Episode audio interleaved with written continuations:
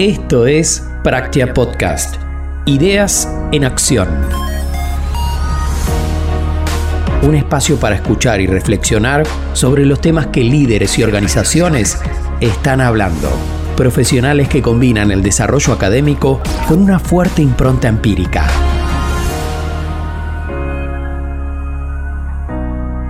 Esto es Practia Podcast.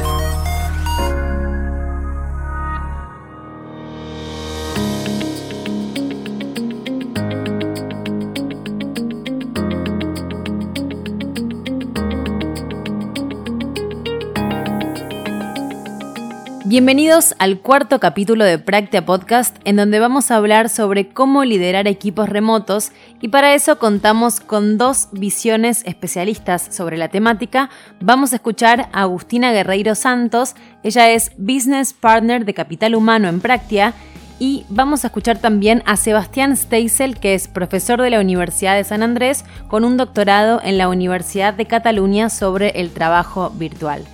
Sebastián nos cuenta de dónde viene su relación con Practia y cuáles fueron los cambios que empezó a ver en el trabajo remoto de un tiempo a esta parte. Vengo trabajando con Practia hace ya varios años con el tema de la gestión de, trabajo remoto y da la casualidad que, o no, no sé si casualidad, que ahora explotó este tema y, la idea es quizá poder compartir con ustedes algunos aprendizajes que estuvimos desarrollando a lo largo de estos años para aprender a trabajar de manera remota, compartir esta experiencia y ayudar a todos los que estén atravesando por esta situación de trabajo remoto a, sobrellevar de la mejor manera posible esta situación.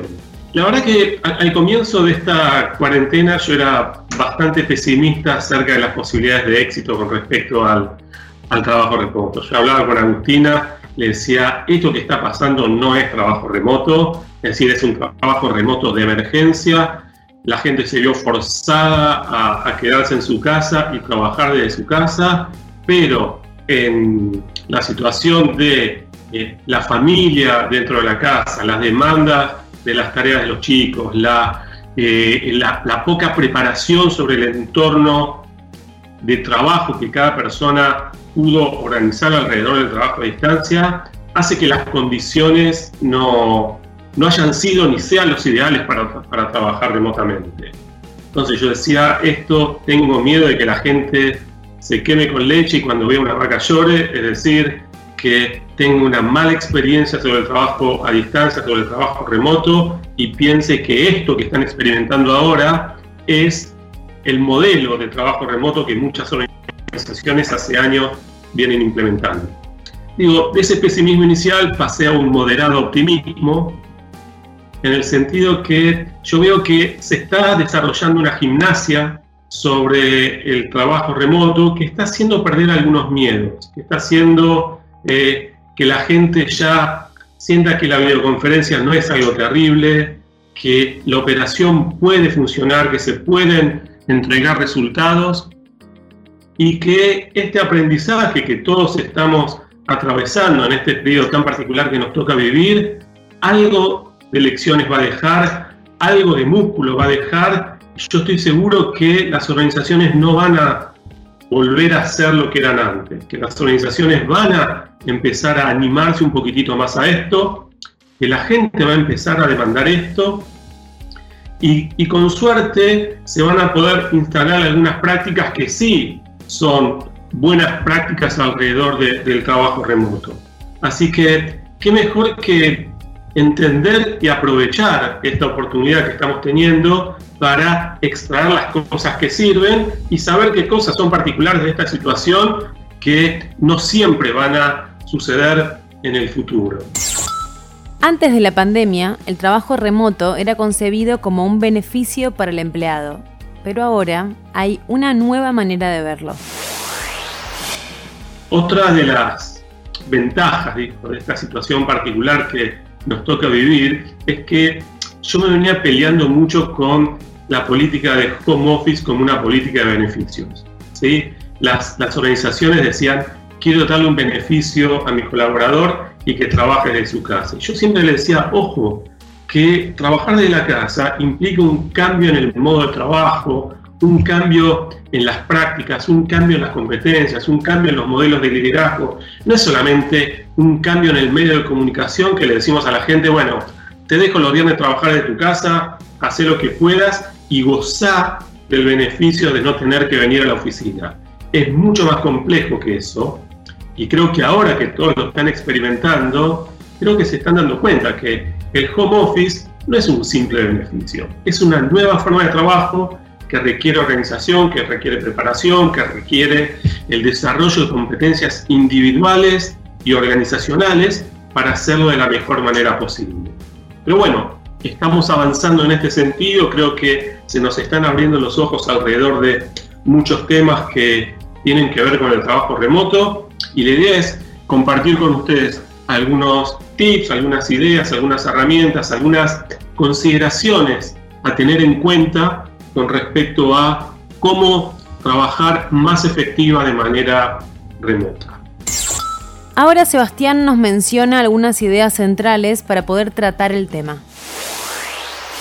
La primera tiene que ver con la situación de incertidumbre que involucra el trabajo remoto. El trabajo a distancia involucra situación de incertidumbre. Uno como trabajador no sabe qué está haciendo el resto de mis compañeros, no sabe cómo están evaluando, analizando los aportes que uno está haciendo, no sabe cómo el jefe está percibiendo mi trabajo porque no lo tengo cerca para ver esos gestos, esos comentarios al pasar que me dan un feedback que me, me, retroalimenta para saber cómo estoy trabajando. Uno no sabe qué está pasando en la organización, cómo están resolviendo los problemas, qué están sucediendo entre los distintos equipos. Uno está frente a una situación de gran ceguera, gran invisibilidad, nadie nos ve, y gran incertidumbre. Entonces, ¿qué se hace para reducir la incertidumbre? Para reducir esta situación de un trabajo nuevo y que uno no sabe qué es lo que tiene que hacer. Lo principal es establecer reglas, organizar el trabajo, establecer protocolos y pautas que permitan ordenar el trabajo a la gente para que la gente no tenga que pensar todo el tiempo qué hacer. El trabajo remoto permite flexibilidad, la gente valora esta flexibilidad y va a esperar esta flexibilidad de autoorganizar el trabajo. Ahora, ¿qué significa ayudar a organizar el trabajo? Establecer hitos y momentos de encuentro, por ejemplo. ¿Cuándo empieza el día? ¿Sí? 8 y media, 9, 9 y media. Definan un horario para decir, bueno, ahora decidimos qué vamos a hacer a lo largo del día, qué esperamos que suceda, seteamos expectativas, planteamos objetivos, de decir, esto es lo que debería suceder hoy, esto es lo que cada uno debería estar haciendo. Hoy en día todos estamos muy sobrecargados de tareas y actividades y principalmente los líderes que tienen demandas desde arriba pidiendo informes, reuniones, comité de crisis, toma de decisiones y a la vez tienen que gestionar a los equipos. Es un buen momento de identificar líderes emergentes, que, gente que pueda asumir la posta. Si alguien tiene un problema técnico, que recurra, que recurra a tal persona. Si alguien tiene un problema sobre lo que está pasando con el cliente, establecer una persona que sea el referente del canal de comunicación con el cliente. Y en relación a la organización del trabajo, tiene que ver con utilizar la mayor cantidad de herramientas colaborativas que tenga espacios en donde la gente pueda ver qué es lo que los otros están haciendo. Desde mismo Teams, que algunas organizaciones tienen, tienen algunos espacios de conversaciones colectivas, de generación de documentos colectivos, de espacios donde uno pueda mostrar el avance de los trabajos que está teniendo, hasta algunas otras herramientas de Google que seguramente todos tienen, desde eh, Google Documents, Google Drive, que permiten generar espacios a donde la gente pueda acudir a observar información, a ver qué es lo que uno está haciendo, sin necesidad de estar preguntando todo el tiempo todo. Y también genera una forma de saber qué es lo que los otros están haciendo. ¿Cómo podemos tener reuniones efectivas? ¿Qué hacemos con la cantidad de reuniones que estamos teniendo? ¿Y cuán importantes son los vínculos y los espacios colectivos? Escuchemos para las reuniones en donde hayan eh, varios miembros del equipo, es importante para hacerlas más efectivas tres cosas, le diría. Una, setear una agenda, que la gente sepa qué es lo que va a suceder en esa reunión y que el objetivo esté claro. ¿sí? Dos, asignar responsabilidades dentro de la reunión. Que la reunión no sea solamente un monólogo de una persona eh, volcando las novedades, contando información sobre el proyecto que están trabajando. Y cada uno tiene que hacer algo, desde tomar nota, desde compartir parte de lo que él está haciendo, desde moderar parte de la reunión para que la gente se sienta un poco más comprometida en la reunión en la que está participando. Y por último, dejar un registro de qué pasó en esa reunión y cuáles fueron los acuerdos alcanzados. ¿Sí? Eso permite generar una síntesis y generar cierto compromiso con los resultados que se, eh, a los que se arribaron en esa reunión.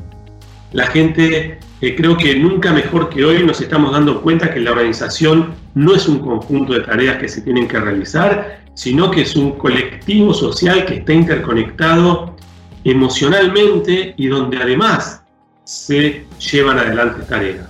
Y no hay que minimizar y obviar ese carácter colectivo que son las organizaciones. Por eso es importante generar espacios colaborativos en donde la gente pueda conversar sobre cosas que no tengan que ver sobre el proyecto o la tarea específicamente. Desde cuestiones personales, generación de vínculos, generación de redes, ¿sí? a través de pequeñas actividades lúdicas al comienzo al final de las reuniones, generación de almuerzos de trabajo virtual, donde la gente se conecte para comentar en qué anda, que hable del partido de fútbol, de la serie que está viendo o de cómo le está haciendo a los chicos con las tareas virtuales, hasta conversaciones sobre cómo estamos trabajando virtualmente, que uno podría decir eso es también trabajo, a pesar de que no entra dentro de las tareas que uno suele pensar como tareas laborales, pero se está pasando por una situación bastante particular y la gente necesita hablar, necesita conectarse, necesita conversar. Y por último, Sebastián reflexiona sobre los desafíos que nos plantea lo remoto. Esto, como mencionaba antes, nos desafía como líderes de personas y como trabajadores de organizaciones tenemos que empezar a hacer cosas que antes no hacíamos. ¿Sí? Desde esta comunicación espontánea, desde esta escucha activa, desde esta cuestión de intentar eliminar supuestos en la comunicación. Uno no sabe en qué situación está el otro. Si alguien no responde rápido, probablemente no sea porque no está trabajando, porque no está comprometido con el trabajo, sino porque quizás está haciendo otras actividades. Uno no sabe qué otras personas dentro de la organización te están pidiendo cosas. Esas señales de contexto presencialmente uno las tiene. Entonces, implica un compromiso personal de si uno antes estaba presente físicamente, ahora tiene que estarlo eh, virtualmente. Si uno antes hacía un montón de cosas de manera espontáneas presencialmente, ahora tiene que generarlas proactivamente virtualmente y principalmente para algunos que quizás estaban acostumbrados a trabajar más desde el control, a la distancia eso es mucho más difícil. Es mucho más difícil, es imposible controlar, controlar a alguien que uno no, esté, no tiene cerca por más dispositivos y herramientas virtuales que a ustedes se les ocurran. No, no es bueno para las personas que están siendo controladas. Esto, como mencionaba antes, nos desafía como líderes de personas y como trabajadores de organizaciones. Tenemos que empezar a hacer cosas que antes no hacíamos. ¿Sí? Desde esta comunicación espontánea, desde esta escucha activa, desde esta cuestión de intentar eliminar supuestos en la comunicación. Uno no sabe en qué situación está el otro. Si alguien no responde rápido, probablemente no sea porque no está trabajando, porque no está comprometido con el trabajo, sino porque quizás está haciendo otras actividades. Uno no sabe qué otras personas dentro de la organización le están pidiendo cosas.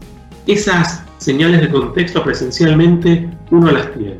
Entonces, implica un compromiso personal de si uno antes estaba presente físicamente, ahora tiene que estarlo eh, virtualmente. Si uno antes hacía un montón de cosas de manera espontáneas, presencialmente, ahora tiene que generarlas proactivamente, virtualmente y principalmente para algunos que quizás estaban acostumbrados a trabajar más desde el control, a la distancia eso es mucho más difícil. Es mucho más difícil, es imposible controlar, controlar a alguien que uno no, esté, no tiene cerca por más dispositivos y herramientas virtuales que a ustedes se les ocurran. No, no es bueno para las personas que están siendo controladas tampoco. Entonces, acostumbrarse a delegar, a compartir, a volcar información y que la gente pueda eh, eh, tomar decisiones en base a información disponible. Esto implica un desafío para las organizaciones en relación a la transparencia, a la distribución del liderazgo, a la construcción de confianza, que hay que aprender a hacerlo virtualmente. Agustina hace repaso y ejemplifica los desafíos que se habían enfrentado hace algunos años cuando todavía el trabajo remoto no era la moda. Escuchamos el aprendizaje que tuvimos en esa época. Aprendizajes relacionados con, el tema de liderazgo de, equipos remotos. Cuando empezamos a trabajar con, la gente de, las oficinas del interior y de la gente que estaba fuera de, Buenos Aires, empezamos a encontrar que había distintos resultados en, los distintos estilos de liderazgo o estilos de gestión que tenían los, los equipos, ¿no? Encontrábamos que quizás aquellos líderes que eran más cercanos, que tenían más capacidad de escucha, que buscaban espacios de conversación individuales y grupales con sus equipos, yo viajaba a las oficinas del interior y encontraba que había equipos que estaban, que se sentían mucho mejor y que obtenían mejores resultados que quizás otros.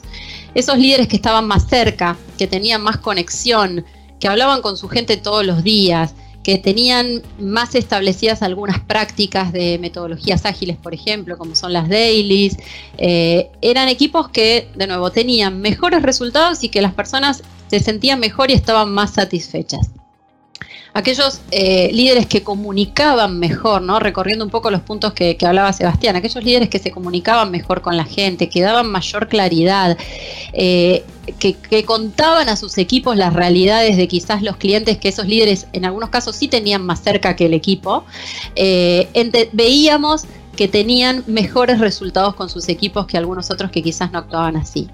Aquellos líderes que estaban 100% remoto, que, trabajaban, digamos, con sus equipos de manera 100% remota, veíamos que tenían también mejores resultados que aquel líder al que le tocaba trabajar con una parte del equipo presencial y otra parte del equipo remoto. A esos equipos mixtos muchas veces se les perdían algunas comunicaciones eh, que, las personas que estaban presencial recibían más fácilmente en una oficina compartida que cuando había que hacer una llamada para, comunicar a las personas que estaban lejos algunas novedades que quizás eran muy cotidianas y del día a día. En relación a, esas experiencias encontrábamos esto, que los líderes que más se comunicaban, que más cercanos eran a los equipos, eh, que daban confianza, que, que transmitían comunicación, obtenían mejores resultados que aquellos que quizás no lo hacían tanto y esto en todos los equipos lo, vimos muy necesario, generar los espacios de encuentro. Quizás el encuentro de media hora de la mañana, pasar del qué vas a hacer o el qué hiciste al cómo estás. Ese espacio de encuentro que, tiene que ver con el encuentro con otros, con mis compañeros y con la contención, es un espacio que sí no debemos perder. Esas son las reuniones que, debemos cuidar y conservar y ver cuáles otras podemos, eh, podemos mejorar. Em, por ejemplo, otro, eh, les cuento algunos espacios que generamos. Eh, generamos unos espacios de participación voluntaria eh, todas las varias veces a la semana, a veces a la mañana antes de empezar el día y a veces a la tarde terminamos, terminando el día. Generamos un espacio abierto para que todo el que le interese se, se pueda subir tratando de recrear encuentros casuales en la oficina. Charlamos de cómo estamos, de las cosas que hicimos el fin de semana, a veces hay consignas disparadoras, otras veces contamos alguna anécdota.